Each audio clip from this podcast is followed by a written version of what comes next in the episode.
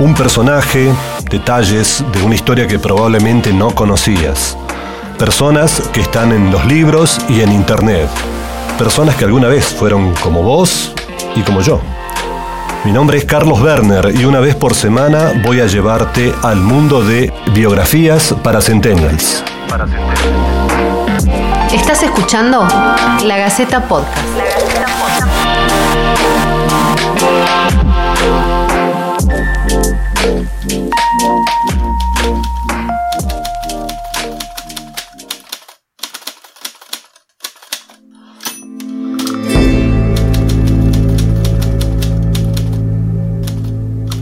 Como autor, encontró la beta entre ficción e historia, lo que se convertiría en el género central de su producción.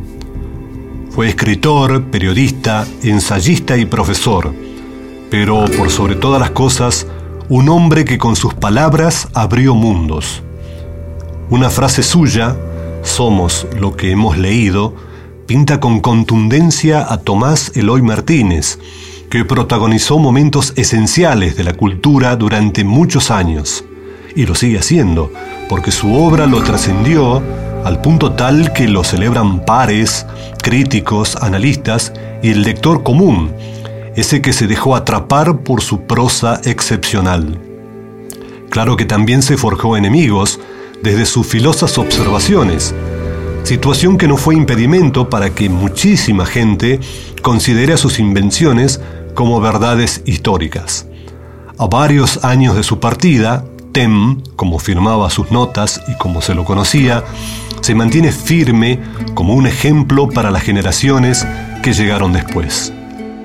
La literatura no es desobediencia, no es.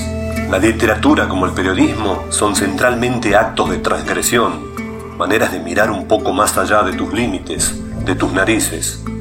Todo lo que he escrito en la vida han sido actos de búsqueda de libertad. Nada me daba más placer cuando publicaba mis primeros artículos en la Gaceta de Tucumán que mi madre le dijera a mis hermanas, tenemos que ir a rezar por el alma de Tomás, que está totalmente perdida.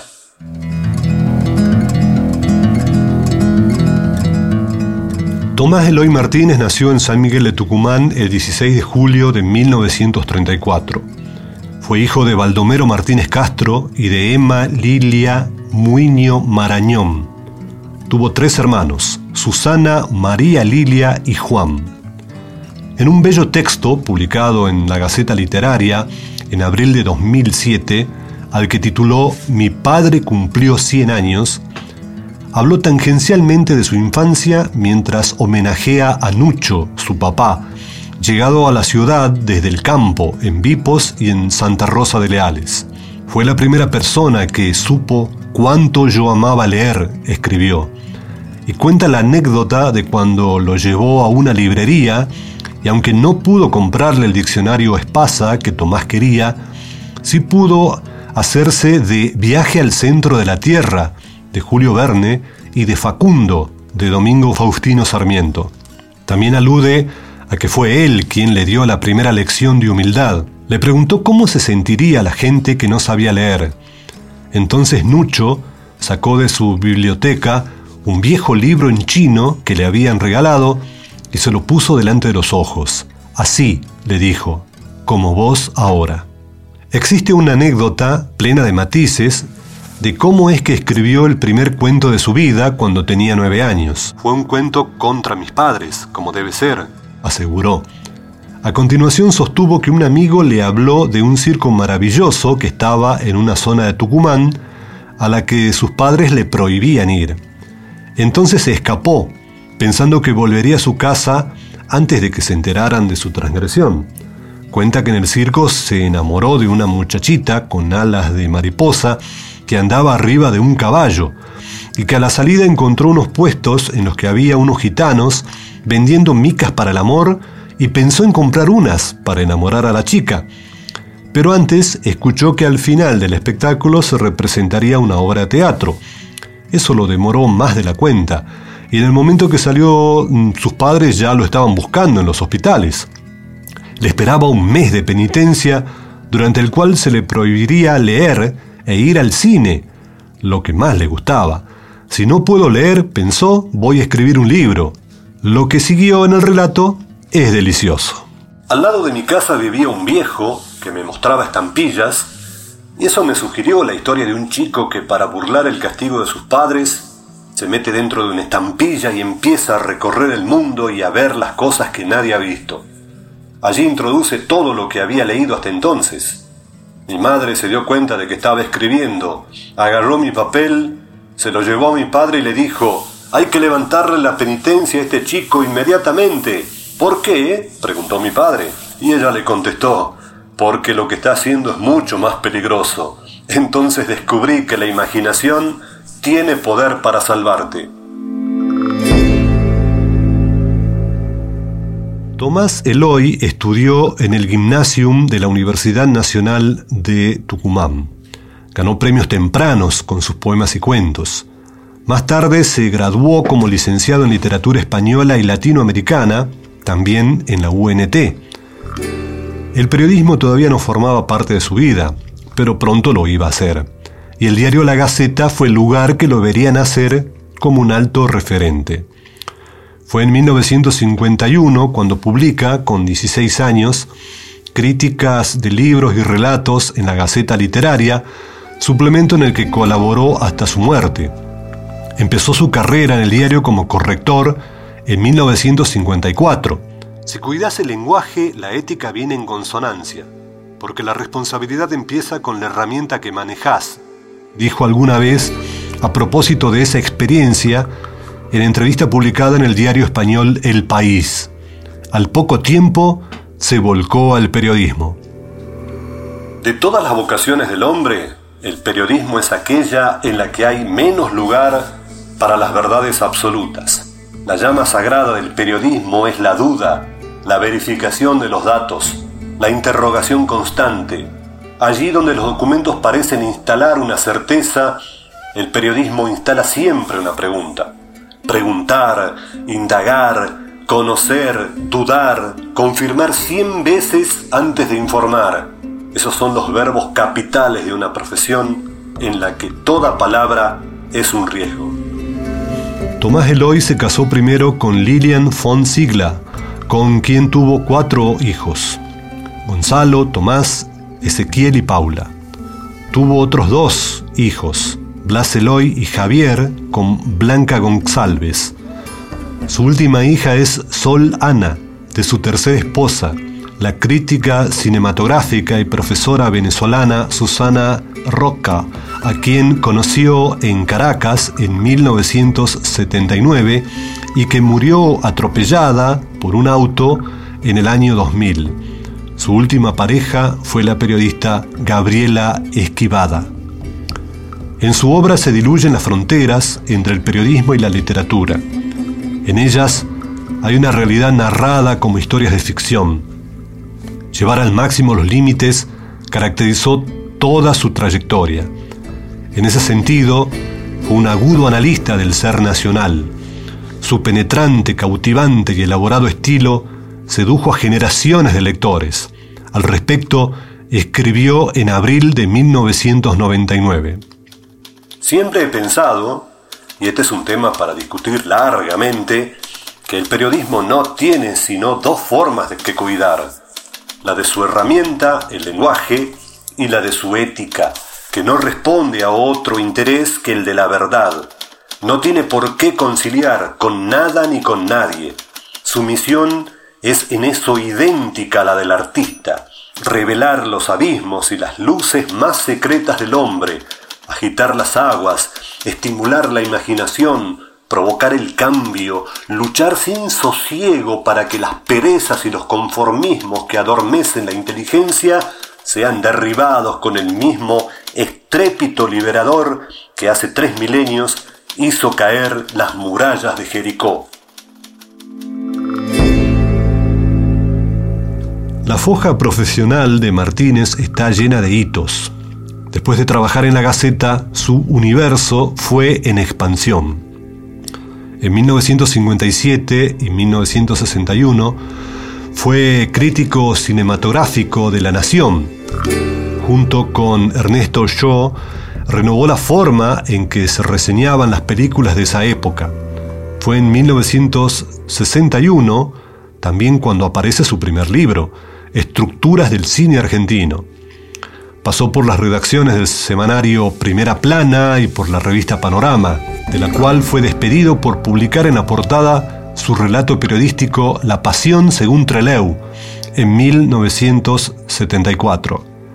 El material, que fue quemado durante la dictadura en una plaza de Córdoba, fue incorporado como prueba al expediente de la causa que investigó la masacre. Otro dato particular de la vida de Martínez es que también fue el fundador en 1966 y primer director del noticiero de Canal 13 de Buenos Aires, Telenoche. Dirigió el suplemento cultural del diario La Opinión hasta 1975, año en que, amenazado por la AAA, debió exiliarse en Caracas, ciudad donde fundó el diario y en la que vivió hasta 1983. En 1991 participó en la creación del periódico Siglo XXI en Guadalajara, México, y también del suplemento Primer Plano en página 12.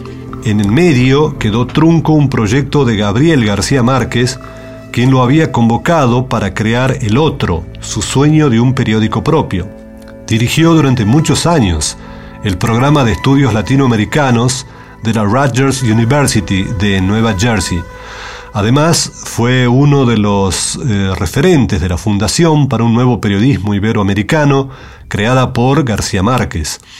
Con el paso de los años y al influjo de su talento, se convirtió en columnista de los diarios La Nación, The New York Times y El País de España. También escribió libretos de cine y televisión y fue crítico cinematográfico.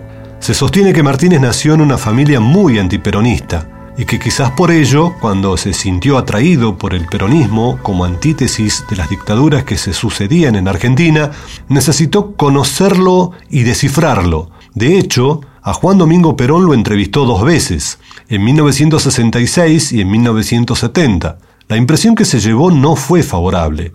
Así se puede ver en una entrevista que le ofreció a la televisión en 2003 la cual el canal Encuentro reflotó en una versión abreviada. Me di cuenta de que decía lo que su interlocutor esperaba que dijese. Además, no era tan inteligente ni tan culto como me habían dicho. Por supuesto que era astuto para la política, un superdotado, pero no lo era en las demás áreas. Su cultura era esencialmente militar y no general. Mi problema fue que le descubrí el engranaje enseguida, opinó Martínez sobre Perón. En definitiva, le dedicó al peronismo cuatro libros. La novela de Perón, publicada en 1985 y traducida a seis idiomas, Santa Evita, 1995, Las Memorias del General y las Vidas del General de 2004. Además, sobre el tema escribió numerosos artículos. Santa Evita vendió más de un millón de ejemplares. Fue traducida a 36 lenguas y publicada en más de 60 países. Publicó su primera novela, Sagrado, en 1969, bajo la órbita de la editorial sudamericana. Luego vinieron obras tales como Lugar común la muerte, de 1979, La mano del amo, de 1991, Requiem por un país perdido, de 2003, y El cantor de tango, de 2004. El Purgatorio, publicada en 2008, fue su última novela. Cuenta la historia de una pareja separada por el terrorismo de Estado de 1976 que vuelve a encontrarse 30 años después. En 2002 recibió el premio Alfaguara de los más relevantes concursos literarios en lengua castellana por El vuelo de la reina. En 2009 el diario madrileño El País le otorgó el premio Ortega y Gasset de Periodismo, que distingue trabajos en español publicados en medios de todo el mundo. Entre sus palabras de agradecimiento hubo una frase que cobró vuelo propio. Aunque a la palabra se le impongan cerrojos y diques, se seguirá abriendo paso como el agua, fortalecida por la adversidad. Entre sus obras hay varios cuentos, como uno muy recordado de 1979, al que llamó Lugar común la muerte.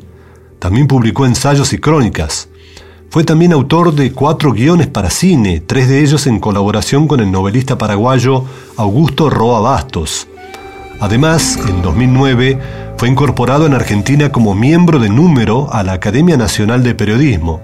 Sobre esto último dijo, Es un gran honor que se debe, creo, a la persistencia con la que vengo trabajando hace más de medio siglo. En el nivel académico, Tomás Eloy Martínez desarrolló una extensa carrera que comprende conferencias y cursos en universidades de Europa, Norteamérica y Sudamérica, así como su vinculación como profesor a la Universidad de Maryland entre 1984 y 1987. Recibió títulos de doctor honoris causa de la Universidad John Kennedy de Buenos Aires y de la Universidad Nacional de Tucumán. Fue fellow del Wilson Center de Washington, D.C., de la Fundación Guggenheim y del Kellogg Institute de la Universidad de Notre Dame en Indiana. Hubo otros reconocimientos para él. En 2004 se le otorgó el diploma al mérito de los premios Conex a las letras en la disciplina novela, quinquenio 1994-1998. En 2008 fue galardonado con el Premio Cóndor de Plata a la trayectoria que entrega la Asociación de Cronistas Cinematográficos de la Argentina, la distinción en su tipo más importante del país. Un episodio insólito en la vida de Martínez se produjo cuando la entonces diputada nacional Beatriz Rosqués de Alperovich dijo que él desprestigiaba Tucumán. Durante un discurso arremetió contra el escritor por un artículo de su autoría llamado los soles oscuros de Tucumán, que se publicó en los diarios La Nación y El País. En la impecable publicación, el autor aludió a la pobreza que observó en la provincia. Esta vez, escribió, cuando fui a Tucumán en octubre, nadie necesitó hablar del hambre. Estaba allí, viva todavía, mucho más musculosa que en el pasado. Ocho o nueve gobiernos alimentaron el hambre como una fiera de zoológico hasta que solo el actual, parece, contuvo sus estragos. Años antes, ya avanzada la democracia en Argentina, Tomás Eloy tuvo que enfrentar un juicio por calumnias e injurias que le hizo Antonio Domingo Bussi por un texto que escribió sobre el traslado de mendigos de Tucumán a Catamarca ocurrido en 1977. Finalmente la justicia le dio la razón al escritor. Lo cierto es que la tucumanidad de Martínez, más allá de este episodio ya planteado, quedó plasmada en que, como él lo dijo, desde la novela de Perón en adelante, siempre hay un elemento tucumano, y agrega.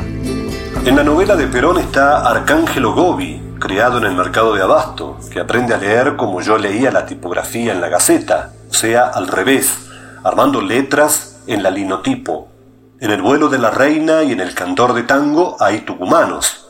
En la mano del amo Tucumán está constantemente presente, y en Purgatorio tenemos un episodio central que transcurre en Tucumán.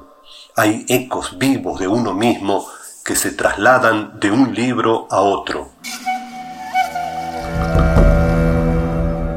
En febrero de 2010, Daniel Alberto de Sein escribió un texto en la Gaceta en el que no solo habla de Tomás Eloy Martínez, sino también de la amistad que los unía e incluso le brinda un eh, afectuoso reportaje. dijo de Sein en su momento, he contado muchas veces que lo conocí cuando él tenía 16 años y que en ese entonces comencé a publicar sus escritos en estas páginas. Lo que no conté nunca es que durante nuestras seis décadas de fraternal amistad, siempre hablamos de dos temas, la enfermedad y la muerte. En esas materias, como si fuera un largo debate, él siempre ocupó el rol del optimista y yo el del escéptico. Cuando lo afectaba su tercer tipo de cáncer, en la variante más grave de la enfermedad, me consolaba por mis dolencias infinitamente más suaves que las suyas. Lo que sigue es cita textual de lo escrito por Desain. Mis dos mejores amigos, Víctor Massú y Tomás Eloy estaban distanciados. Una tarde le conté a Víctor una anécdota de Tomás que le despertó una admiración que no pudo contener. Cuando a Tomás le descubrieron un tumor cerebral que debían extirpar urgentemente, Le dijeron que tenían que operarlo consciente para poder verificar, mientras aplicaban el bisturí láser dentro de su cabeza, si estaban tocando los puntos adecuados. Como si fuera un afinador de pianos, el cirujano sabría si estaba actuando adecuadamente a través de la coherencia del discurso de su paciente. Tomás le propuso relatarle la novela que estaba escribiendo y al mismo tiempo se entusiasmó pensando en que incluiría en un futuro libro la inverosímil experiencia que estaba viviendo. Esa era la quinta vez en que Tomás se enfrentaba cara a cara con la muerte, y lo hacía como estaba acostumbrado, con coraje, dignidad, optimismo y curiosidad. Su primer encuentro fue en los 70, cuando afuera de un restaurante lo esperaban miembros de la AAA. Llamó a los periodistas que conocía para que registraran su asesinato y su presencia evitó el crimen. Hasta allí el escrito de Desain. La novela que Martínez le narraba a su cirujano era Purgatorio. Se trata de un libro íntimamente ligado a lo que ocurrió en los 70 y a aquello que lo llevó 35 años más tarde al quirófano. Hacia el final de su vida, Tomás Eloy tuvo la idea de crear una fundación para promover la literatura y el periodismo joven de América Latina. Poco después de su muerte nace la Fundación TEM de la mano de sus hijos y con el respaldo de amigos y colegas como Gabriel García Márquez, Carlos Fuentes y Paul Auster. No sin dificultades, la fundación, con sede en Buenos Aires, preserva el legado y la memoria del escritor. Martínez falleció de un tumor cerebral a causa de un cáncer que sufrió durante años. Cuando murió, el 31 de enero de 2010 en Buenos Aires, García Márquez dijo una frase que perdura en el tiempo ante unos amigos comunes que velaban la triste noticia en Cartagena de Indias, Colombia. Tomás Eloy era el mejor de nosotros. Fuentes, otro de sus entrañables amigos, también lo despidió con una genialidad. Tomás, como pocos, nos acercó a la verdad, huidiza, interminable, como la libertad misma.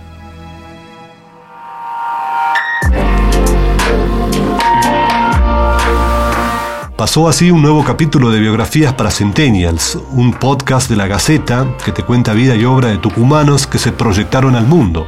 Gracias por escucharnos. Seguí nuestra lista de podcast en todas las plataformas de audio y además dejanos tu opinión en los comentarios de la nota en lagaceta.com o mandanos un mail a podcast.lagaceta.com.ar.